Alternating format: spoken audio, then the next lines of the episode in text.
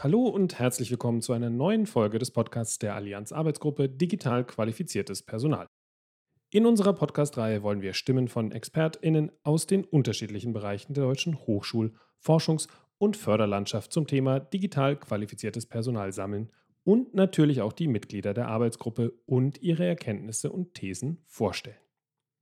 Wir, das sind Matthias Bornschein, Electronic Resource Librarian in der Fachbibliothek Umwelt des Umweltbundesamtes und Christian Erlacher. Ich bin bei der Max-Planck-Gesellschaft für digitale Themen in der Personalentwicklung zuständig. Wir sprechen heute mit Matthias Winde. Er leitet das Aktionsfeld Wissenschaft beim Stifterverband und ist ein Experte für Future Skills.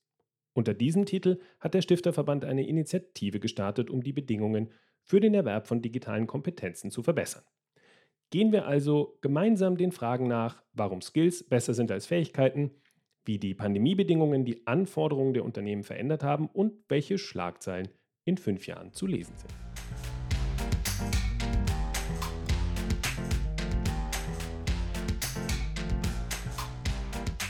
Aber vielleicht stellen Sie sich jetzt auch nochmal vor, Ihre Vita, Ihre Position, die Aufgaben, die Sie so haben. Ja, sehr gerne. Also ich bin ähm, schon seit 2005 beim Stifterverband bin dort Programmleiter für den Bereich Hochschulpolitik und Organisation und leite gleichzeitig das Aktionsfeld Wissenschaft im Stifterverband. Und äh, meine Kernthemen sind eigentlich ja von Anfang an also die Fragen eher der Autonomie von Hochschulen gewesen, wie Hochschulen sich intern aufstellen, Leitungs- und Entscheidungsstrukturen an Hochschulen, die ganzen Fragen, die sich auch um äh, Personalentwicklung, Qualitätsmanagement, Finanzmanagement und so weiter ein Thema, was wir seit langem behandeln, ist das Thema Hochschulräte. Und das fließt also in diesen Bereich Hochschulleitung, Hochschulsteuerung, Hochschulfinanzierung und auch Verhältnis Bund-Land ein.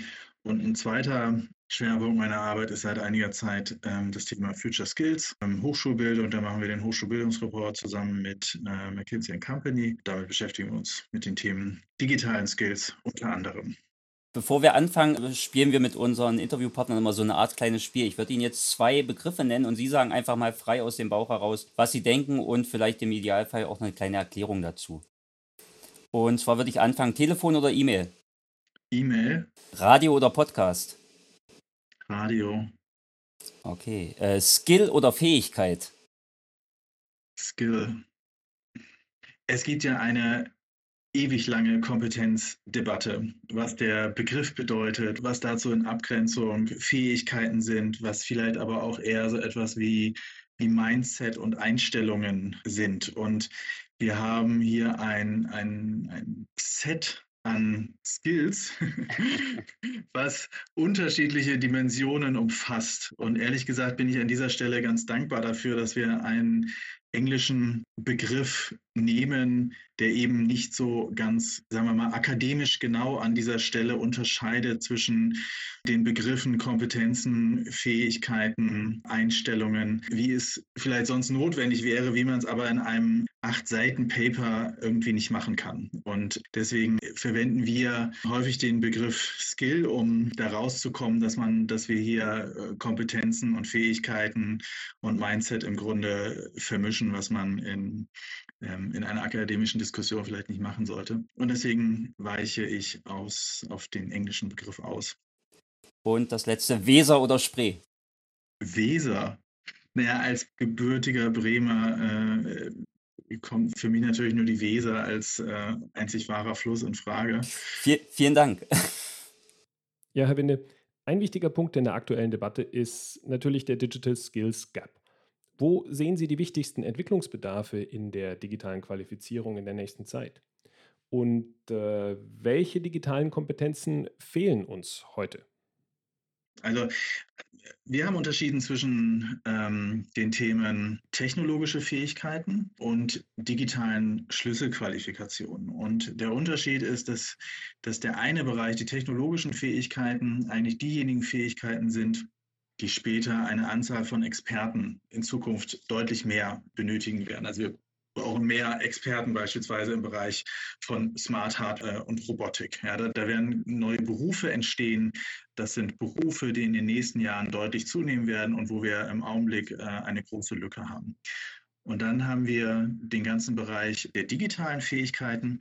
Die digitalen Fähigkeiten sind aus unserer Sicht jene Fähigkeiten, die alle Menschen in Deutschland, aber auf jeden Fall alle Berufstätigen und alle Hochschulabsolventen können müssen. Und das sind Schlüsselqualifikationen, die im Augenblick noch nicht so weit verbreitet sind, wie wir das gerne hätten. Und zu diesen digitalen Schlüsselqualifikationen ziehen wir beispielsweise so den Bereich der digitalen Interaktion.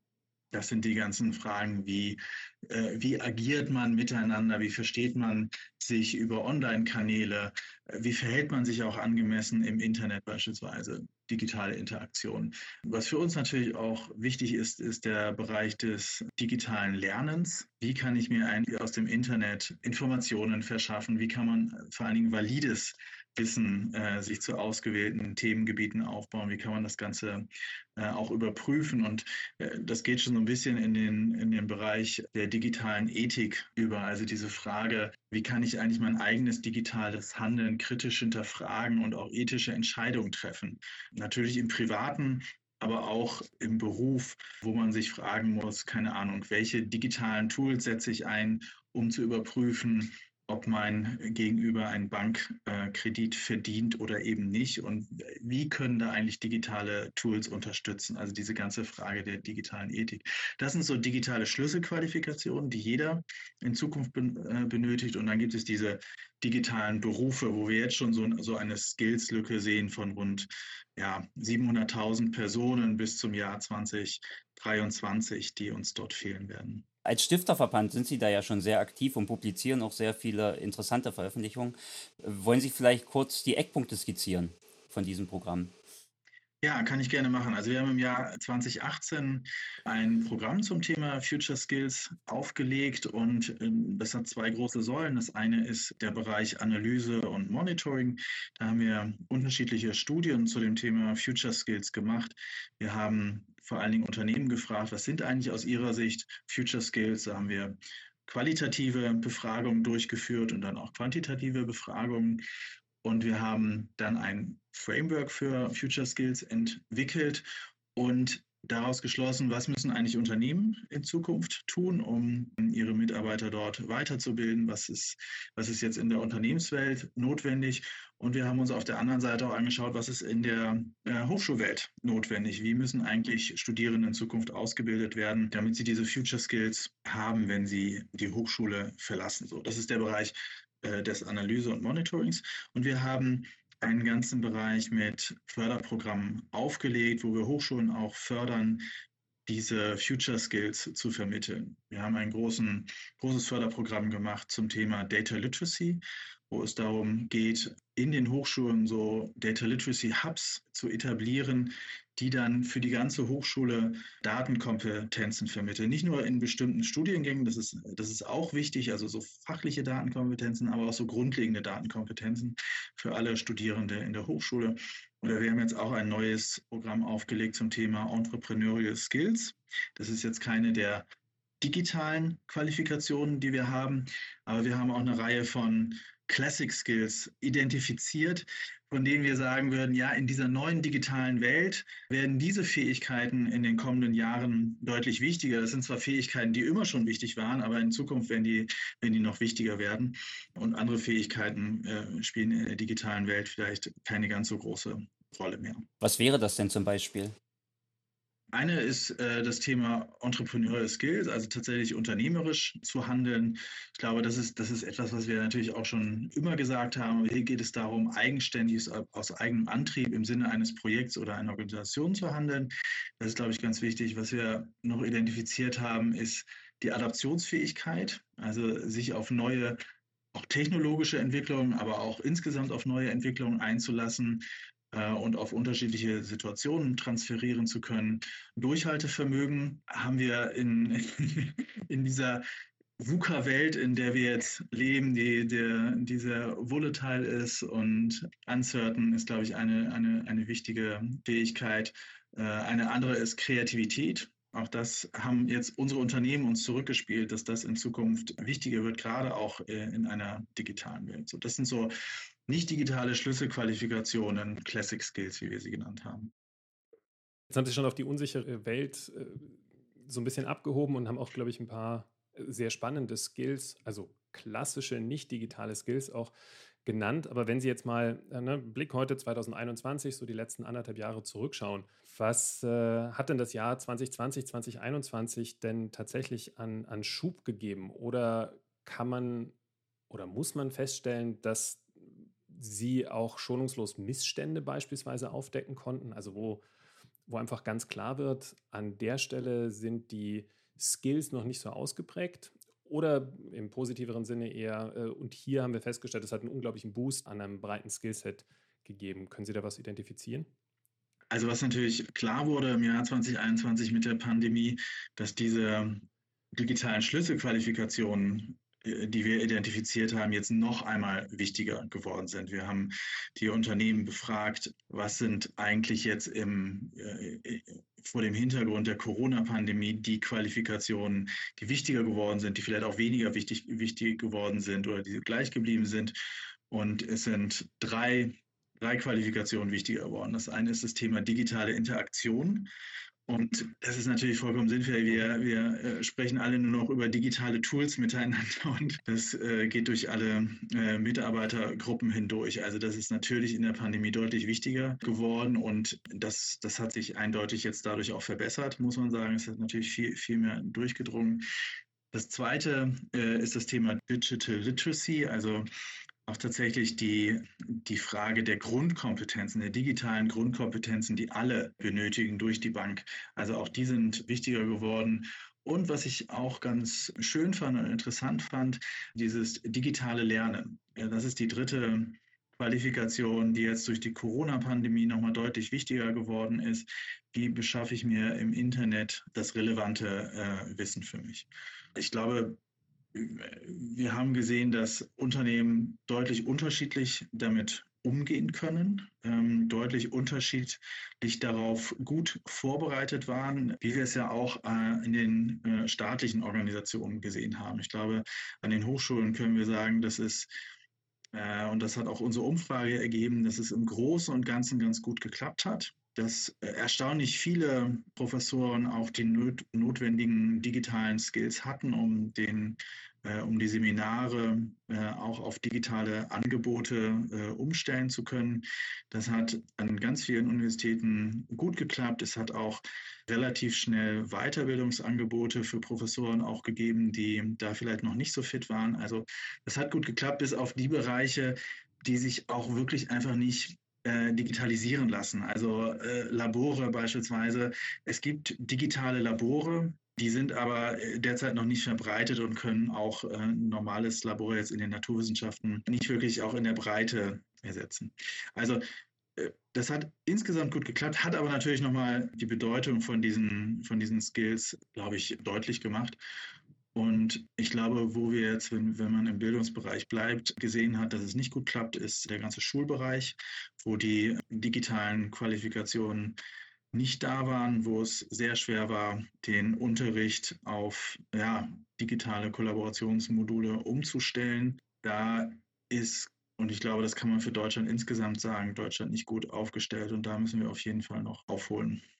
Ein Bereich, der uns natürlich sehr interessiert als Allianzarbeitsgruppe, ist, wie wir kollaborativ zusammenarbeiten können, um in dem Bereich digitale Qualifikationen auch tatsächlich zukunftsfähig zu sein. Also was wir unter allen Umständen natürlich vermeiden wollen, ist, dass wir uns in fünf Jahren nochmal umdrehen und sagen, naja, hätten wir mal 2022 dies, jenes, welches gemacht. Jetzt sind in der Allianz natürlich nicht nur Hochschulen, sondern auch außeruniversitäre Forschungseinrichtungen zusammengebracht, Sehen Sie konkrete Ansatzpunkte für entsprechende Kooperationen, wie man es schaffen kann, letztlich die neuesten Anforderungen für digitale Kompetenzen sozusagen aus der, der Forschung, der Wissenschaft, aber in Ihrer Situation natürlich auch aus den Anforderungen der, der gerne auch forschenden äh, Unternehmen auch wieder zurück in die Hochschulen, in die Ausbildung, also sowohl der Studierenden als auch der Promovierenden zum Beispiel zu bringen. Und vielleicht kennen Sie auch ein Best-Practice-Beispiel es gibt schon Kooperationen zwischen Unternehmen und ähm, Universitäten oder Hochschulen bei der Vermittlung von, von Future Skills. Es gibt zum Beispiel Studiengänge jetzt zum Thema Data Literacy, die zusammen mit Unternehmen auch entwickelt wurden, die auch auf die eigenen Unternehmen dann wurden auf die Bedarfe der Mitarbeiter. Das sind dann große Unternehmen, die, die spezielle Bedarfe haben, wo dann tatsächlich Weiterbildungs-Masterstudiengänge beispielsweise entwickelt wurden, die dann von den Mitarbeitern des, des Unternehmens angenommen wurden. Also es gibt solche großen Kooperationen, wo es tatsächlich um um ganze Studiengänge geht. Es gibt aber natürlich auch Kooperationen wo Unternehmen beispielsweise Informationen, Daten, interessante Projekte zur Verfügung stellen. Dort, wo Universitäten sich öffnen und sagen, der Lernort ist eigentlich nicht nur meine Universität, sondern der Lernort gerade für digitale Skills ist auch außerhalb der, der Universität. Wir arbeiten mit Unternehmen und zivilgesellschaftlichen Akteuren zusammen. Wir setzen beispielsweise auch interdisziplinäre Lern- und Lehrprojekte auf und arbeiten dann mit anderen zusammen.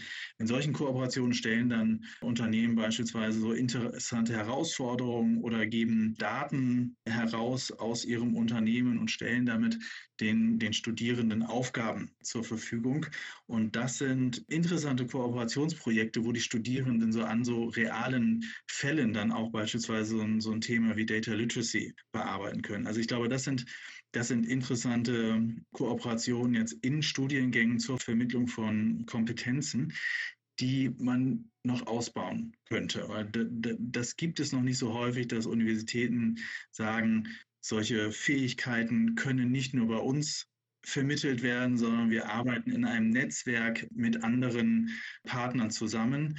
Das können Unternehmen sein, was man sich auch gut vorstellen könnte, ist natürlich, dass man Kooperation mit anderen Hochschulen eingeht und mit anderen ähm, internationalen Hochschulen. Also was wir jetzt sehen, ist beispielsweise so im internationalen Austausch so etwas wie so ein International Classroom, wo dann Studierende aus unterschiedlichen Ländern zusammenkommen und an einem Thema arbeiten oder ein Seminar durchführen. Und da kann ich mir auch sehr gut vorstellen, dass in solchen Kooperationsformen in Zukunft auch so digitale Skills vermittelt werden können. Haben Sie da auch so einen Blick nach außerhalb, also in den internationalen Bereich? Wie sehen Sie Deutschland da aufgestellt in der Vernetzung, in der Kooperation? Also ist da das Ausland besser als wir? Ich habe keinen Einblick, ob es jetzt äh, im Ausland besser ist, aber ich glaube, wir können, ähm, wir können uns schon mehr auf so ein Internationalization at Home jetzt einstellen. Also ich glaube, wir haben in Deutschland schon einen bislang ja auch berechtigten Fokus auf das ganze Thema Austausch äh, im internationalen Raum.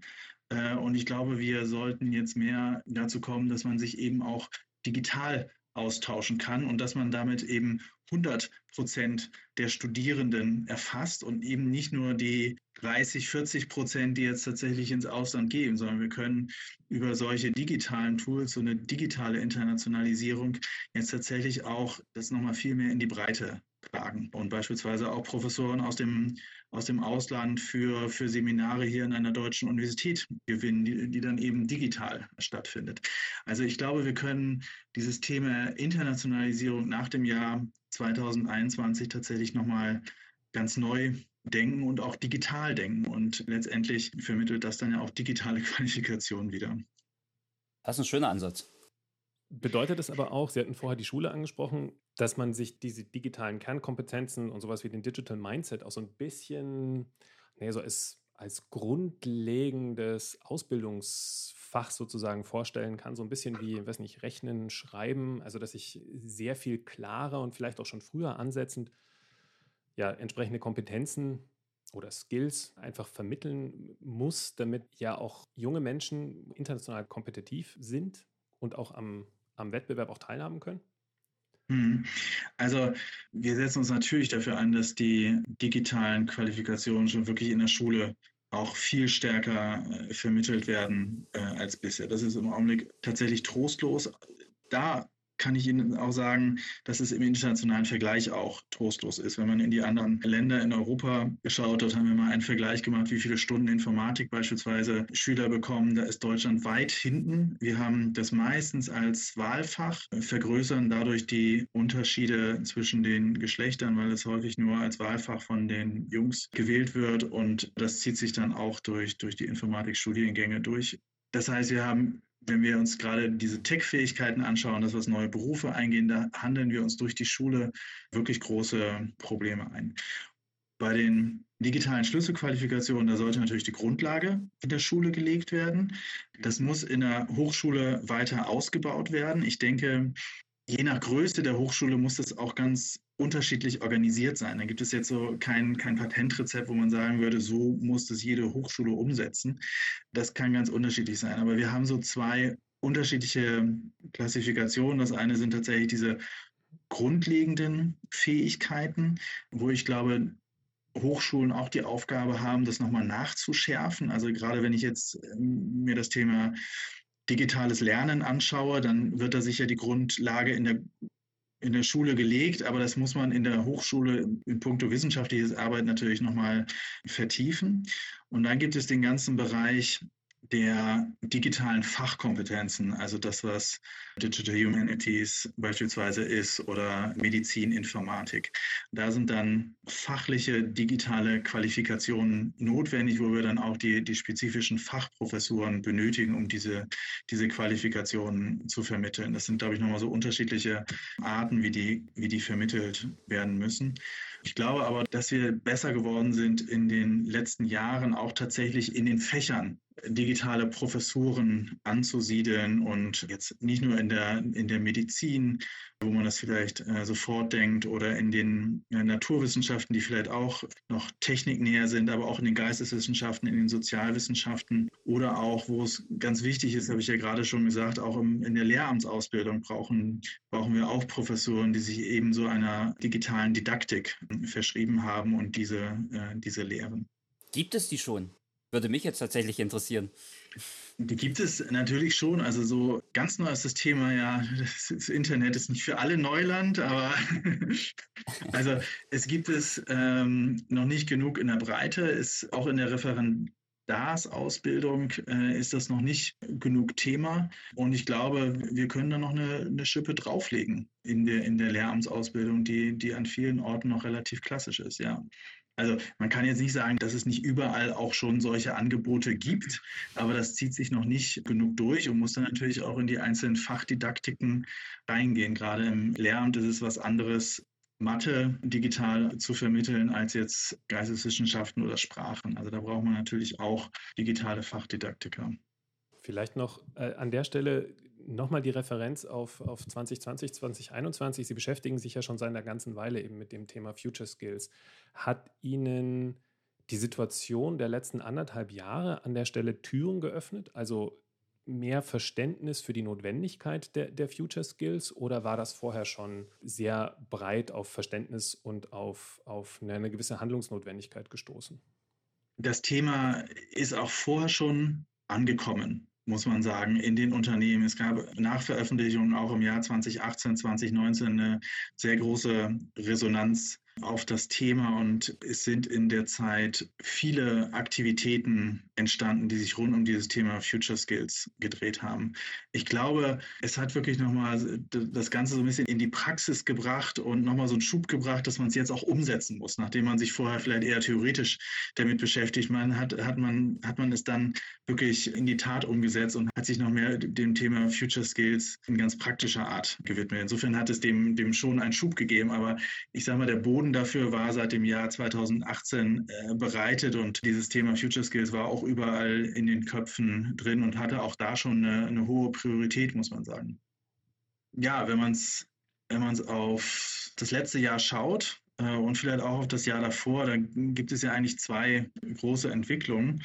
Das eine ist Corona, das andere ist aber auch die ganze Klimathematik die, glaube ich, jetzt als gesellschaftliche Herausforderung noch mehr angekommen ist und damit auch natürlich die Diskussion um die Future Skills beeinflusst hat. Denn das sind ja nicht nur digitale Future Skills. Wir haben Future Skills ja so definiert, dass wir gesagt haben, sie müssen über alle Branchen hinweg wichtig werden. Deswegen haben wir jetzt ein paar Skills, die vielleicht nur im Pharmabereich wichtig sind, jetzt rausgelassen. Aber digital ist über alle Branchen hinweg. Und das gilt natürlich auch für das Thema Nachhaltigkeit, Klima, Umwelt. Und ich glaube, wenn man jetzt auf das letzte und vorletzte Jahr schaut und vielleicht im Vergleich zum Jahr 2018 macht, dann muss man sagen, dass jetzt im Jahr 2021 vor allen Dingen Skills, die das Thema Nachhaltigkeit, Transformation der Gesellschaft, Wahrnehmung von gesellschaftlichen Herausforderungen noch mehr Wichtigkeit verleiht als vorher. Und deswegen werden wir jetzt auch, wenn wir das Framework überarbeiten, diesen transformativen Fähigkeiten noch mehr Raum geben wollen. Da wird es dann darum gehen, wie man eigentlich so, so gesellschaftliche Herausforderungen noch mehr in seiner Arbeit wahrnehmen kann, wie man, wie man dafür Lösungen erarbeitet, dass es nicht mehr darum geht, einfach nur ein Produkt weiter zu entwickeln, sondern dass man tatsächlich Produkte immer vor einer gesellschaftlichen Herausforderung, äh, vor einer gesellschaftlichen Entwicklung heraus erarbeitet und Dienstleistungen und dass man das bei seinen Tätigkeiten berücksichtigen muss. Also das ist vielleicht wenn, wenn ich jetzt äh, auf das Jahr 2021 schaue, fast das Thema, was noch, noch wichtiger geworden ist als das Thema digitale Skills, was schon seit 2017, 2018 eigentlich im Raum steht. Und das ist auch ein Thema, was die Unternehmen jetzt auch wirklich stark umtreibt, dass sie Personen brauchen, die die gesellschaftlichen Herausforderungen mitdenken und nicht einfach das nächste Produkt entwickelt, weil es eben geht, sondern das nächste Produkt entwickelt, was eine Lösung findet für eine gesellschaftliche Herausforderung. Das ist spannend. Ich würde da auch nochmal dazwischenhaken. Und zwar, wenn wir über Future Skills reden, kann man natürlich nicht nur zurückgucken oder in das aktuelle Jahr, sondern vielleicht auch mal in die Zukunft, in die Future. Welche Schlagzeile würden Sie denn gerne in fünf Jahren über das Thema Future Skills vielleicht in Verbindung mit sich oder mit dem Stifterverband lesen? Ja, gute Frage. Wir sind schon ganz positiv gestimmt, dass dieses Thema angekommen ist. Das habe ich gerade gesagt. Es gibt, mhm. wir haben uns äh, gerade nochmal angeschaut, wie viele Studiengänge es jetzt eigentlich gibt. Und wir haben jetzt verglichen 2018 bis 2021. Die Anzahl der Studiengänge in diesen Bereichen ist deutlich äh, angestiegen in den vergangenen Jahren. Also wir haben eine, eine sehr positive Entwicklung. Wir sehen auch, dass sich in den Unternehmen einiges tut zum Thema Future Skills, dass die Weiterbildung zu diesem Thema deutlich mehr geworden sind. Und das geht also sowohl bei den Hochschulen als auch bei den Unternehmen, glaube ich, in die richtige Richtung. Wir brauchen vielleicht noch mehr Geld für Weiterbildung. Wir brauchen vor allen Dingen auch viel Zeit für Weiterbildung, denn Weiterbildung kostet auch Zeit.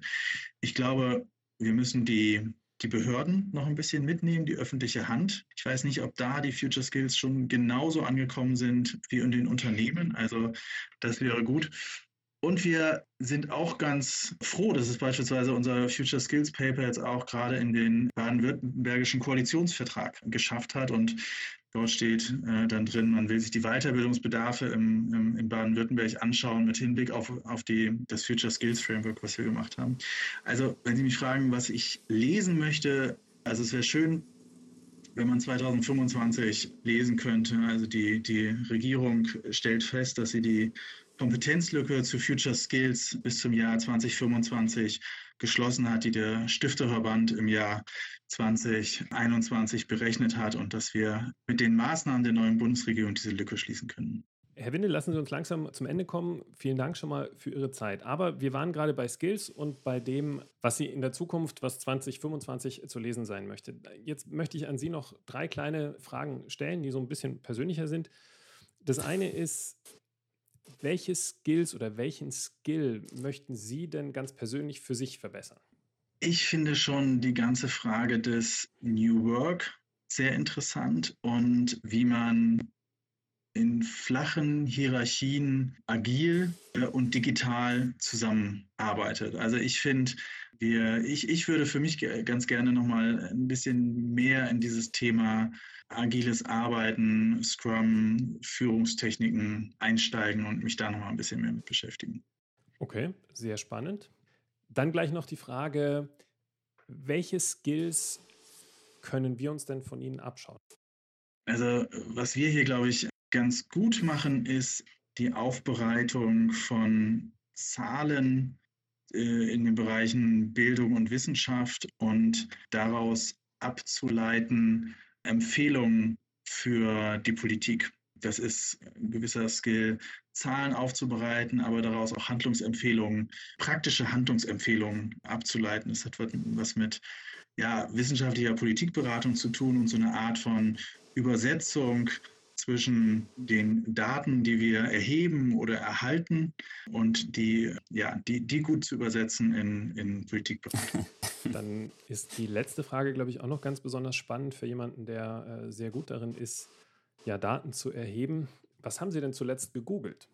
Was ich zuletzt gegoogelt habe, ich habe in der Tat in Vorbereitung auf diesen Termin meine Studie gegoogelt. Und das sagt etwas äh, aus über die, äh, sowohl über Google als auch über die Aufgeräumtheit unserer Internetseite vom Stifterverband und wie, wie schnell man dort äh, Studien findet. Das wäre meine Frage gewesen. Haben Sie sie gleich gefunden? also man kann sie die sehr gut finden. Das ist der oberste Treffer. Insofern ist es immer relativ leicht und ich gehe dann eher über Google als über unseren Internetauftritt, um, äh, um meine Studien zu finden. Ja, Herr Winde, vielen Dank. Vielen Dank, dass Sie sich die Zeit genommen haben und äh, vielen Dank äh, für all die Informationen und Insights, die Sie gegeben haben und auch die Arbeit, die Sie mit dem Thema Future Skills gemacht haben. Und wir freuen uns erstens auf das persönliche Zusammentreffen, hoffentlich dann im März 2022 und auf sehr viel mehr von den Future Skills. Dankeschön. Und ich freue mich auf die Überschrift 2025. Vielen Dank. Ja, da, vielen da Dank. bin ich auch gespannt. Gut, vielen Dank äh, auch von meiner Seite aus.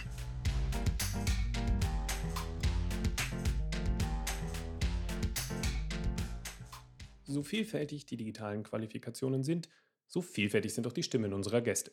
Sie kommen aus Hochschulen, Universitäten, außeruniversitären Forschungseinrichtungen, von Stiftungen und Forschungsförderern. Natürlich finden Sie die Links zu den erwähnten Dokumenten und Ressourcen zum Nachlesen und Vertiefen in den Shownotes. Freuen Sie sich mit uns auf weitere Episoden dieses Podcasts. Ihre Hosts Matthias Bornschein und Christian Erlacher. Dieser Podcast wird mit freundlicher Unterstützung der Max-Planck-Gesellschaft realisiert.